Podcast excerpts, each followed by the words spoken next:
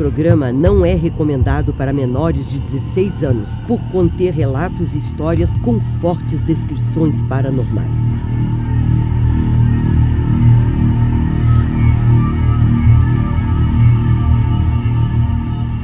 Coloque fones de ouvido, apague a luz ou feche seus olhos para uma melhor experiência imersiva.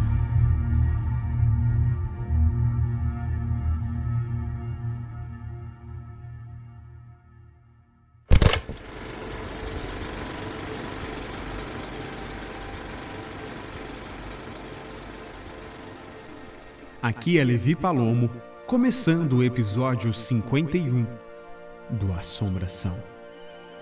A partir de agora, você já está na nossa sintonia paranormal. A seguir no Assombração. Ter a sensação de sonhar acordado, voltar a um possível passado em que você viveu ou foi apenas um coadjuvante e se perguntar: o que aconteceu aqui? Este episódio foi criado com base no relato enviado por nosso ouvinte André Falcão. Relato esse que você ouve em instantes ainda neste episódio. E no Assombração Notícias.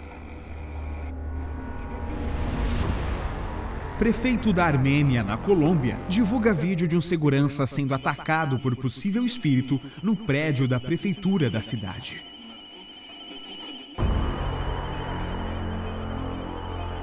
A aparição de uma suposta criança já conhecida pela vizinhança surge em vídeo enigmático. É daqui a pouco no Assombração Notícias.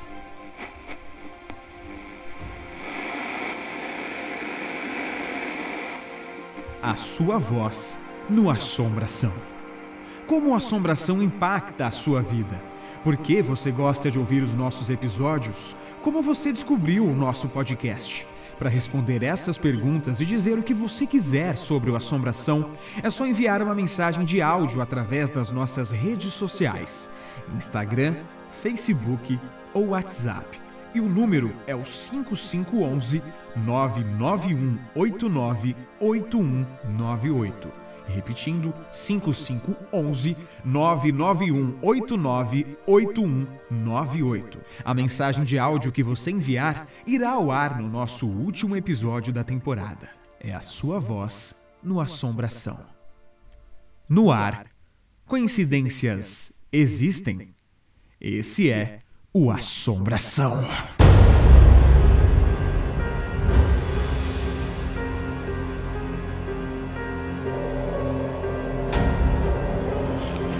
Histórias reais. Relatos. Casos famosos. Mistérios. Espíritos. Fantasmas. Demônios. Outros. O que realmente é a assombração?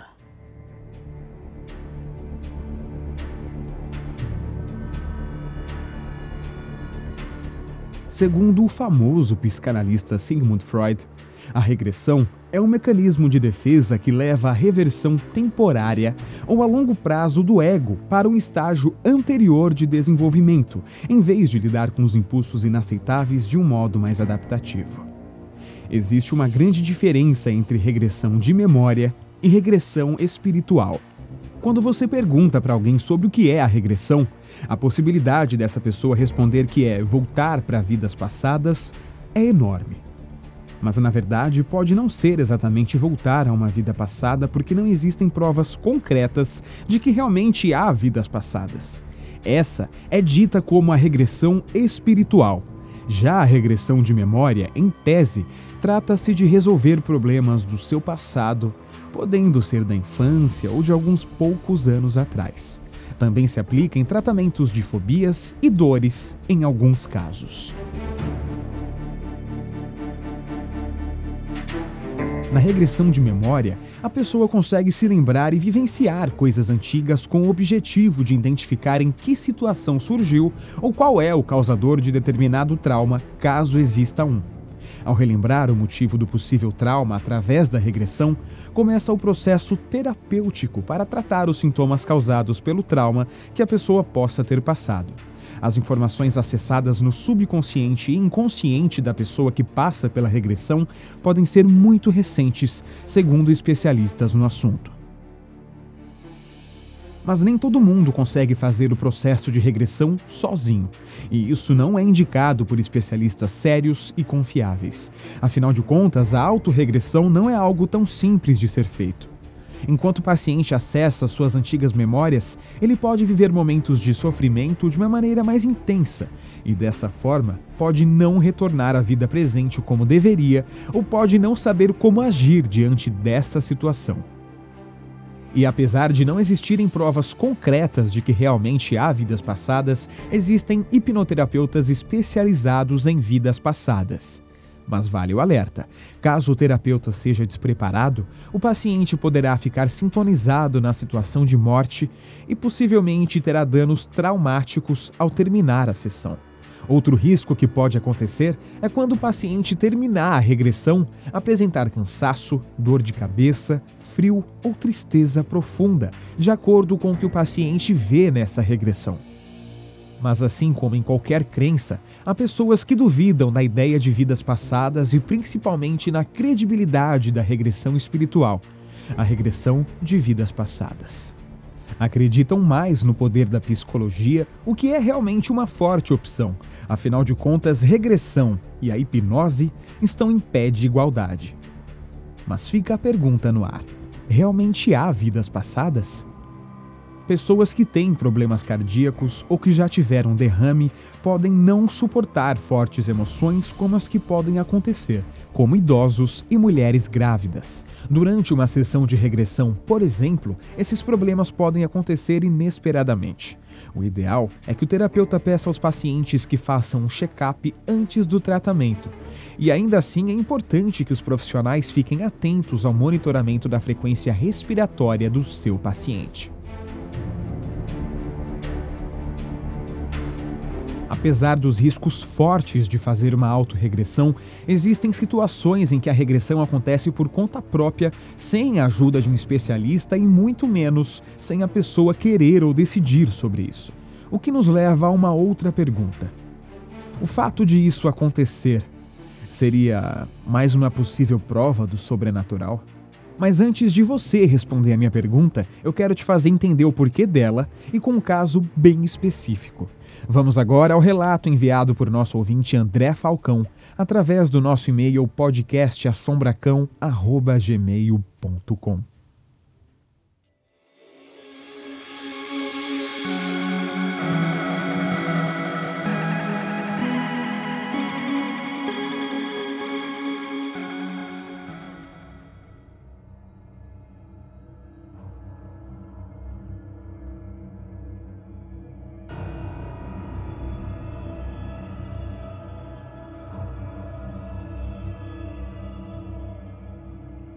Oi, Levi.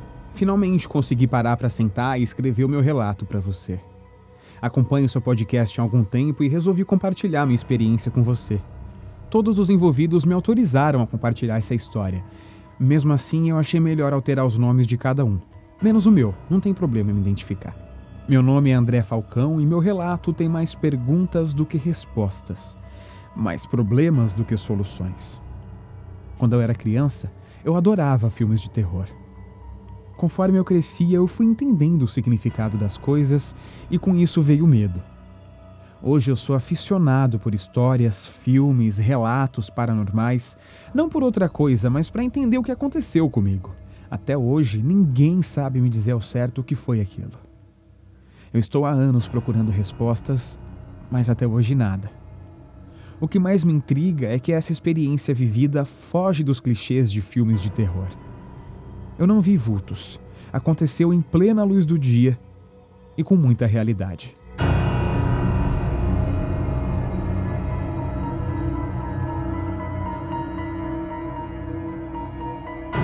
Entre o ensino médio e os longos anos de faculdade, eu e meus melhores amigos de escola ficamos bastante distantes um dos outros. Frequentemente eu via um ou outro E assim, em cinco anos de faculdade, não houve sequer uma vez em que tivemos oportunidade de reunir presencialmente todo o nosso grupo. A tecnologia ajudou bastante para que não perdêssemos de vez o contato entre nós. A interação entre aplicativos de troca de mensagens que surgiram no meio dos nossos cursos de faculdade foi de grande importância na manutenção da amizade entre os oito amigos mais próximos de escola. Depois que todo mundo se formou, teve um dia em específico naquele mesmo ano, de 2013. Um amigo lançou a ideia de um reencontro de todo mundo. E todo mundo queria se ver de novo, conversar, dar risada, ter aquela diversão que a gente sempre tinha antes. A ideia foi amadurecendo e a cada momento surgia uma ou outra possível forma de reunião, entre sugestões que variavam de um simples happy hour em um barzinho da cidade até mesmo a viagens internacionais. Decidimos então que íamos passar o feriado prolongado na casa que a família do nosso amigo Carlos possui na região serrana daqui do Ceará.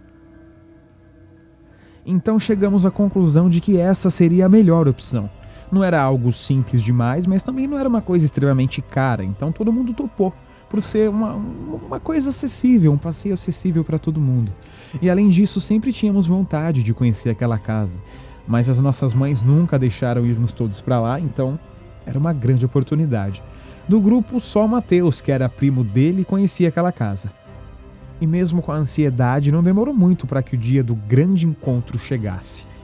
Logo de manhã cedinho, nos encontramos próximos à saída de Fortaleza e pegamos a estrada para Guaramiranga, uma cidade serrana que fica mais ou menos a uns 200 quilômetros da maioria dos nossos bairros. Chegando lá, ficamos encantados com a casa, que era muito mais incrível do que o Carlos e o Matheus contavam. E apesar de uma aparência um pouco envelhecida e de nitidamente precisar de uma manutenção há alguns anos, aquela casa era fantástica, muito incrível muito aconchegante e o clima era de paz, sabe? A casa ficava dentro de uma fazenda enorme e era cercada de pequenas construções que pertenciam à propriedade. E tinham também alguns galpões grandões, algumas casas menores, garagens e até mesmo uma capela bem charmosinha lá no final da fazenda. E apesar da fazenda não produzir nada para ser comercializado e de não ter mais ninguém morando ali, exceto a família do caseiro, tudo naquele lugar dava indícios de que um dia ela foi produtiva e muito movimentada. Os dias foram maravilhosos naquela fazenda. Os quatro dias programados não foram suficientes, então a gente decidiu esticar mais um pouco aquela estadia. Tivemos até que descer a serra para fazer mais compras. Aqueles momentos mais burocráticos de ver o que a gente ia fazer no almoço, na janta e até na hora de ratear as despesas que apareciam eram momentos mágicos, era muito legal, tudo ali era muito bom e estávamos todos recém-formados e a expectativa para uma vida nova acontecer era enorme. Então não tinha um momento para ser mais perfeito quanto aquele. Todo mundo tinha um bom motivo para comemorar ali. Fosse o êxito em aprovação na OAB, concursos públicos, residência médica ou efetivação de estágio para emprego compartilhávamos as mesmas alegrias e planos. Montar nossos negócios, seguir carreira acadêmica e profissional em mestrado, especializações, consultórios. Também comemorávamos amigos noivando e outros que estavam prestes a morar em outros países. Então você imagina a situação de todo mundo como era ali. Todo mundo feliz, alegre de voltar a se reunir depois de muitos e muitos anos e a vida de todo mundo está caminhando para um caminho legal, para uma coisa que todo mundo queria. Era um momento realmente muito gratificante, muito feliz para todo mundo que estava ali reunido naquela fazenda.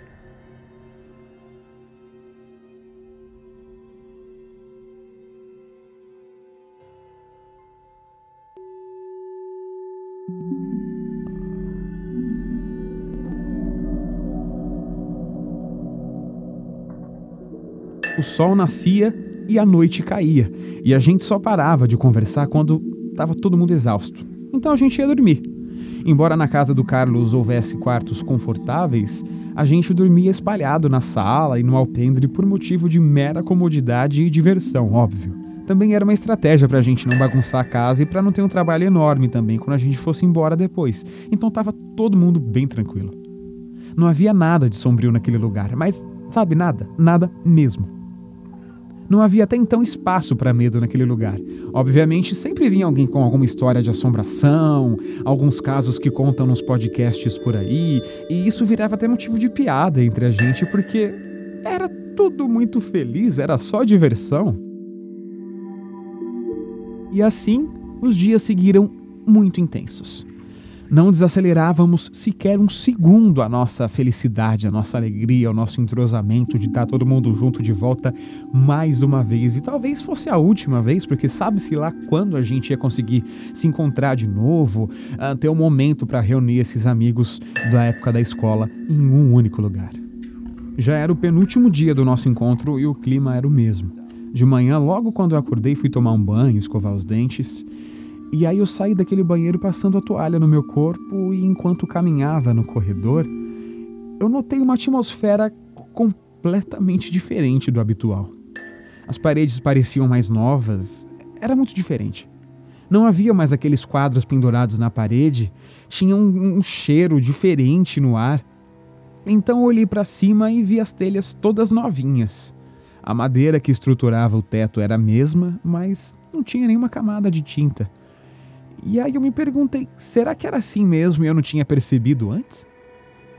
Até a luz do sol estava criando uma luminosidade para aquele horário e era tudo muito lindo, de verdade. E eu escutei um burburinho diferente do habitual. Não era mais as vozes dos meus amigos que estavam ali naquela casa.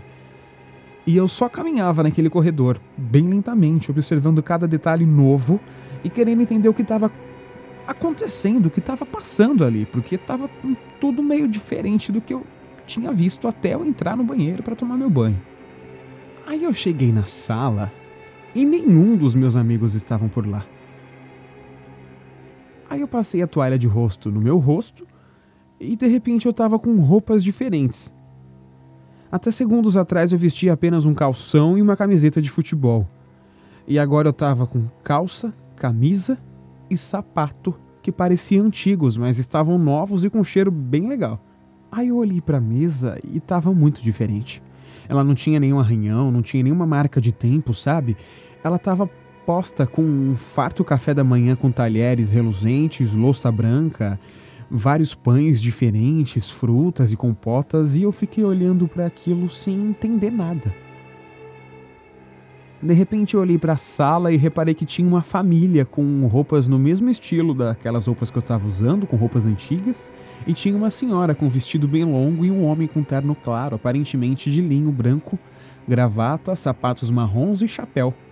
Tinha três meninas vestidas idênticas, porém com aparentemente uma, uma idade um pouco diferente uma da outra, algo entre 5 a 8 anos de idade.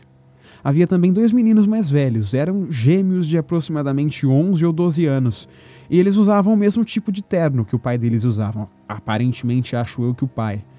Então tinha bermuda e meia até a altura do joelho. A única diferença é que eles estavam com uma boina na cabeça, e eu nunca tinha visto eles antes. Nesse momento eu já não entendia mais nada do que estava acontecendo, e por um momento eu me questionei até mesmo o motivo de eu estar ali. Por que, que eu estava vendo aquilo? Por que eu estava naquele local, naquela casa, vendo aquelas pessoas e por que eu estava usando aquela roupa antiga? Era uma cena bem parecida com aqueles filmes antigos. Todos estavam com feições normais e até perceberam a minha presença lá. Eu olho para eles, eles olhavam para mim novamente, apreensivos, todos silenciosos. Eles se entreolharam e olharam para mim novamente. Então eu comecei a perceber que, gradativamente, eles estavam ficando com um semblante de pânico, mas eles ficaram todos parados ali. E esse momento foi a confirmação de que eles realmente conseguiam me ver. Esse momento durou mais ou menos uns 30 segundos, eles me observando e eu observando eles. E na medida que o pânico aparente deles aumentava, aquilo me contagiava e eu ficava em pânico também. E eu, eu, tentei falar com eles, eu tentei perguntar o que, que era aquilo tudo, que tipo de realidade era essa que eu tinha acabado de entrar. Eu não entendia nada do que estava acontecendo. De repente eu escuto meu nome: André, André. E era uma voz até familiar para mim, mas parecia distante e de repente ia ficando mais próxima. E sim, era a voz do Pedro, o meu amigo. Ele estava me chamando. E essa foi a pior parte da minha experiência porque eu não sabia mais em que realidade que eu estava. Como assim eu ouvi o Pedro chamar meu nome e eu não via o Pedro? Eu aquelas pessoas antigas estranhas que eu nunca vi antes na minha vida. E de repente, numa fração de segundo, eu voltei para a realidade. Eu estava lá, de volta. Suado, murmurando, os meus amigos contaram para mim que eu estava com os olhos esbugalhados e minha cara era de total pavor. E eu não duvido disso, não. Aquilo lá foi horrível. Que sensação hor horrorosa. É difícil até descrever para você com palavras. Mas foi muito estranho. Foi muito estranho. Até que eu consegui respirar fundo e sentar. Todo mundo ficou visivelmente preocupado comigo. E em momento nenhum depois do ocorrido eu contei para eles do que eu vi, do que eu senti, do que aconteceu. Eu seria facilmente ridicularizado por todo mundo, não tenho dúvida disso. E aí eu comecei a chorar dizendo que não foi nada. Mas eu chorava, eu chorava muito. Porque eu não entendia nada daquilo. Evidentemente eu não pude escapar das brincadeiras e da zoação deles, né? Chegaram até a falar que eu não tinha tomado meu remédio. Outros disseram que eu havia exagerado na bebida. Só que eu não, eu não bebo álcool. Eu não consumo nenhum tipo de álcool e tampouco faço uso de remédios controlados. Eu não sei o que aconteceu. Mas depois de recuperado daquele susto todo, tudo voltou ao normal, tudo voltou ao ritmo normal. As conversas divertidas, a interação, o clima de amizade, tudo aquilo que acontecia lá naquele começo voltou a acontecer. Vez ou outro, um amigo me chamava em off e perguntava discretamente se eu estava bem e o que era aquilo que havia me acontecido.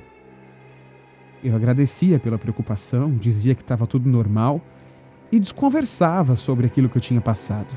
Mas pelo comportamento dos meus amigos, eu percebi que o Carlos e o Mateus faziam ideia do que eu havia passado. Na hora de dormir, eu confesso que eu tive medo. Ah, mas eu tive muito medo.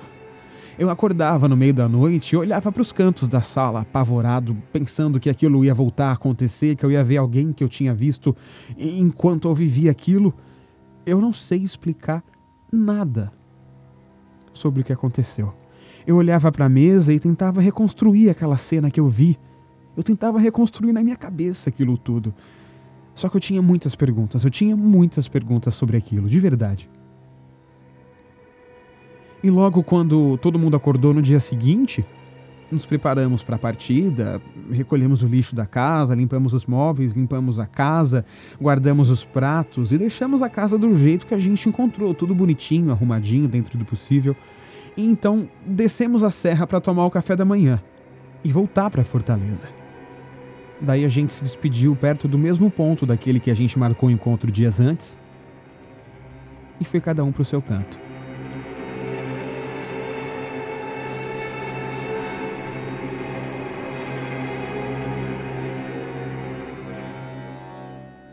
Depois daqueles dias na serra, continuamos todos amigos, apesar de cada um seguir sua vida e retomarem suas rotinas normais. Por isso que fazer um encontro com toda a galera do tempo da escola era muito difícil. Ninguém tinha muito tempo, era algo mais complicado.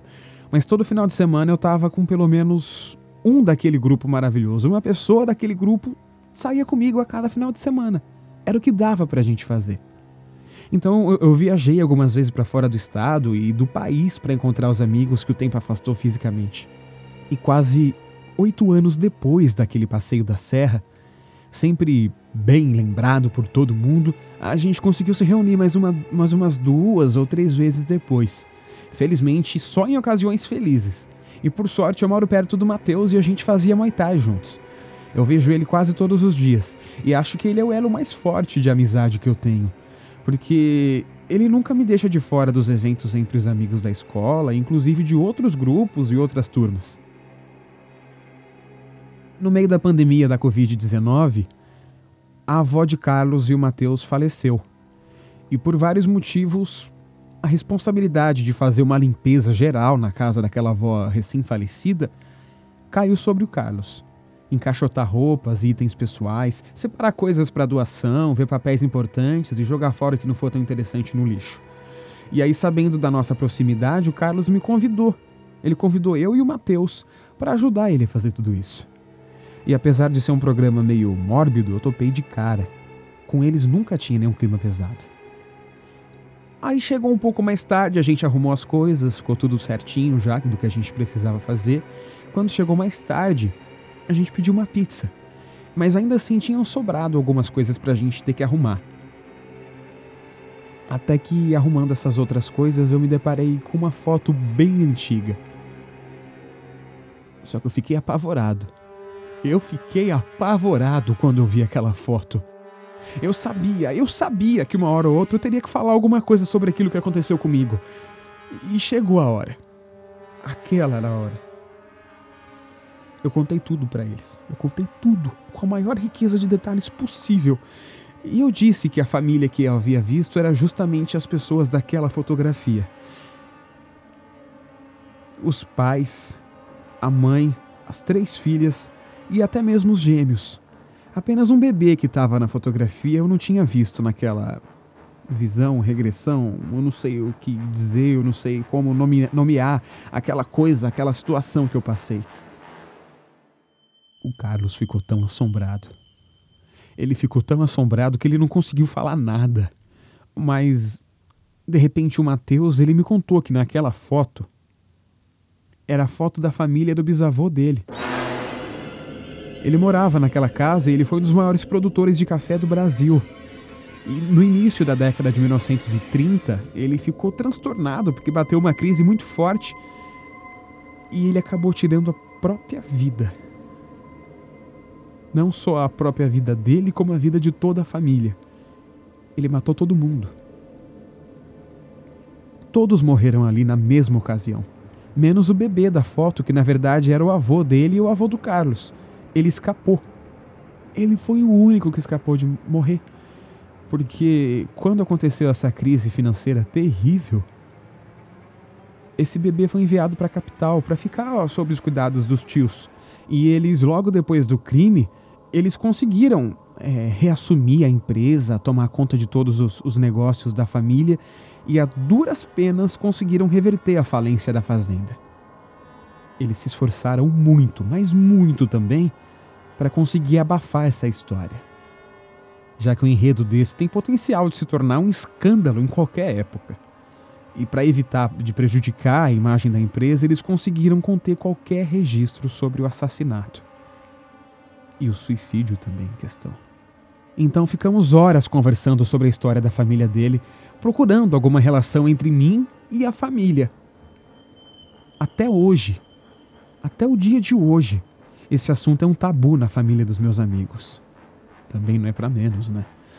A gente não entende até hoje como e por que eu, justo eu, tive essa experiência e mesmo sem ter qualquer sinal de mediunidade elevada, eu consegui acessar aquele tempo barra espaço de uma forma totalmente inexplicável. Eu queria muito saber como e por que eu consegui projetar tamanha riqueza de detalhes. Por que tinha que ser eu? Por que eu? Por que eu? Até hoje essas dúvidas permanecem comigo. E o curioso é que hoje essa casa abriga umas paradas da Rota Verde do Café. Eu não sei bem ao certo do que se trata, parece que é um projeto turístico em que o poder público criou visando recontar a história do ciclo cafeeiro por meio de visitas guiadas a fazendas, algumas fazendas dessas que foram produtoras de café. E de vez em quando a gente especula se mais alguém teve esse tipo de experiência por lá, porque claramente essa história trágica e macabra, bem macabra inclusive, é um segredo até hoje.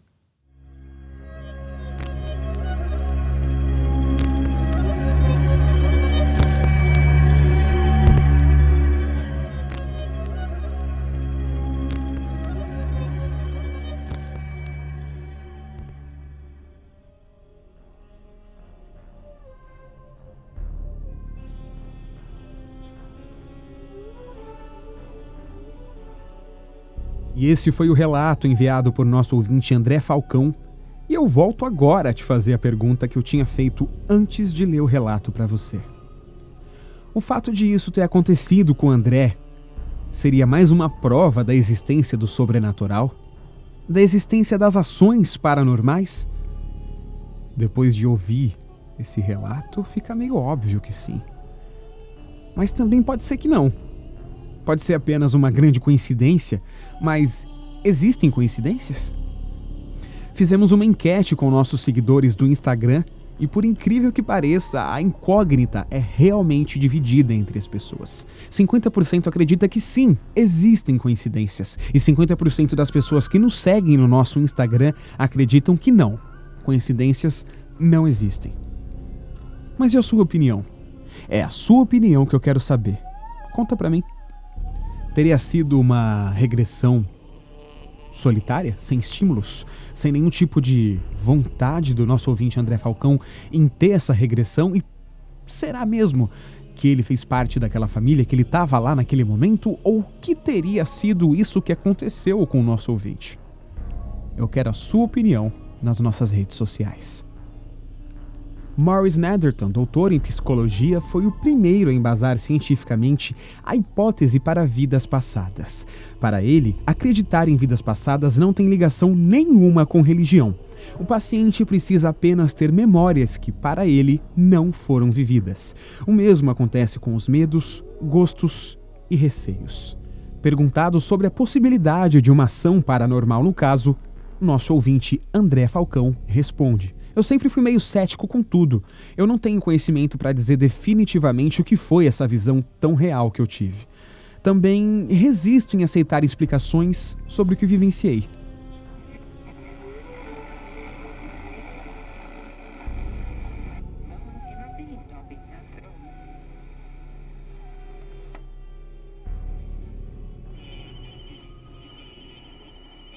Depois do intervalo, você ouve relatos da internet com o caso de um sentimento bem próximo ao da morte. Teria sido tudo uma grande coincidência ou não? Aqui é Levi Palomo e voltamos já. Você está na sintonia paranormal do Assombração. Assombração FM uma playlist exclusiva e gratuita com as melhores músicas dos filmes e séries de terror e paranormalidade para você ouvir antes e depois de um novo episódio ou quando quiser. São mais de 7 horas de músicas para você ouvir. Pesquisando por Assombração FM no Spotify ou YouTube, você já pode começar a ouvir. E para facilitar a sua vida, a gente deixou os links aqui na descrição desse episódio. É só clicar e pronto. Essa é a Sintonia Paranormal do Assombração FM.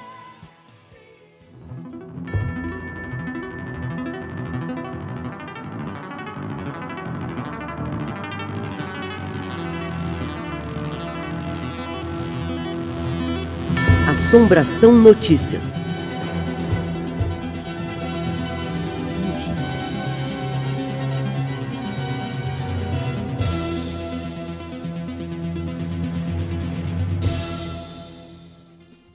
Prefeito da Armênia, na Colômbia, divulga vídeo de um segurança sendo atacado por possível espírito no prédio da prefeitura da cidade. Em suas redes sociais, o prefeito José Manuel Rios Morales escreveu: Quero compartilhar este vídeo com vocês hoje, enfatizando que, como prefeito, tenho a convicção de que a fé tem poder intransponível. E, na sequência, publicou o vídeo que já está disponível nas redes sociais do Assombração. No vídeo, um dos seguranças é visto caminhando tranquilamente pelo meio dos corredores da prefeitura.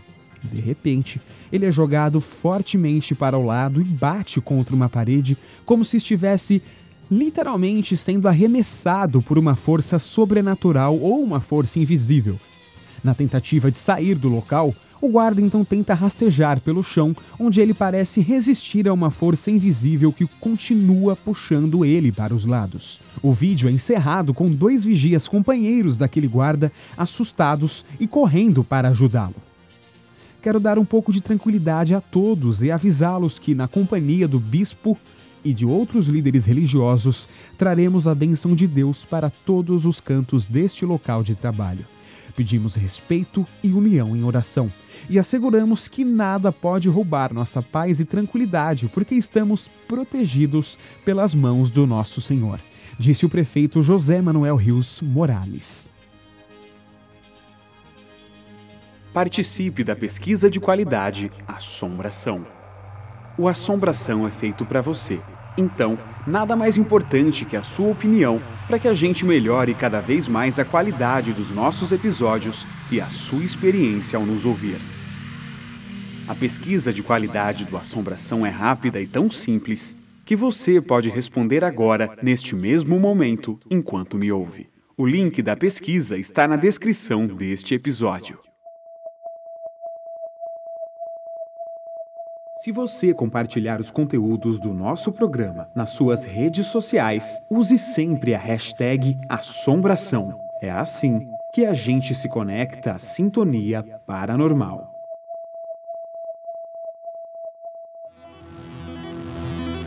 Assombração Notícias.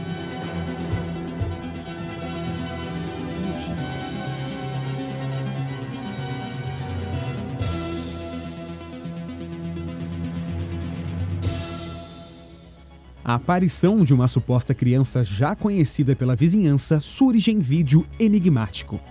No vídeo que já está disponível nas redes sociais do Assombração, um homem está colocando o carregador em seu carro elétrico e depois entra em casa. Na sequência, um vulto ou sombra passa em frente a um outro carro na cor branca que está estacionado ao fundo no canto superior direito do vídeo, que é rápido e dura apenas 23 segundos, mas a aparição é nitidamente vista naquele local. Segundo o homem que está no vídeo e que divulgou as imagens, os vizinhos e amigos já viram a aparição da suposta criança várias vezes na redondeza e que ele mesmo já viu mais de três vezes através das câmeras de vigilância da casa.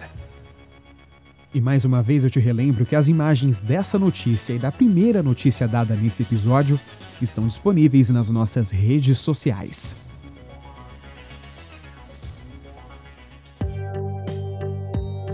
Seguindo Assombração no Twitter, você fica sempre informado das novidades do programa, bastidores, quando surgem novos episódios e ainda pode interferir nas pautas do programa. Nosso perfil no Twitter é @assombracast.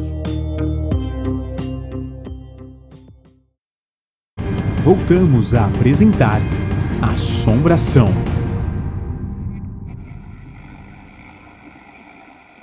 Estamos de volta na sintonia paranormal do Assombração e o relato da internet deste episódio é mais uma vez anônimo. Portanto, vamos agora ao relato.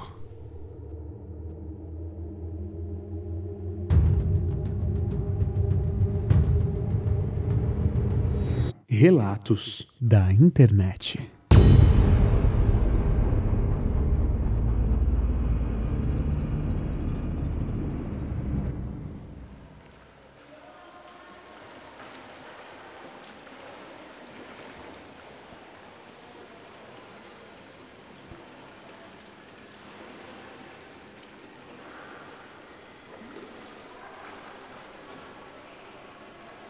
Eu fazia natação quando era criança.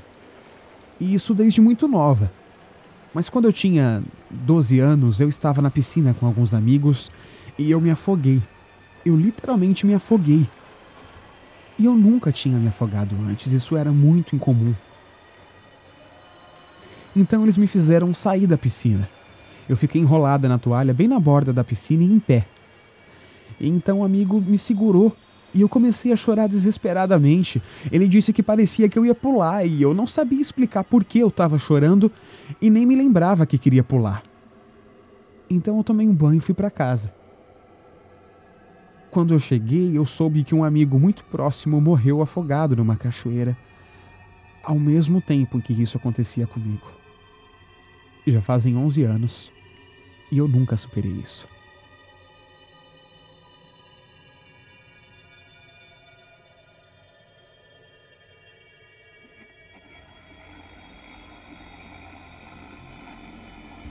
E no próximo episódio do Assombração,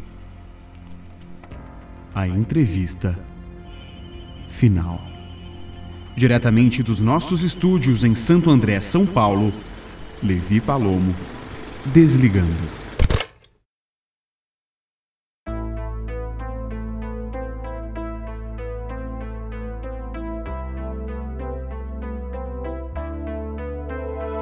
O Assombração é um programa apresentado, produzido, editado e criado por Levi Palomo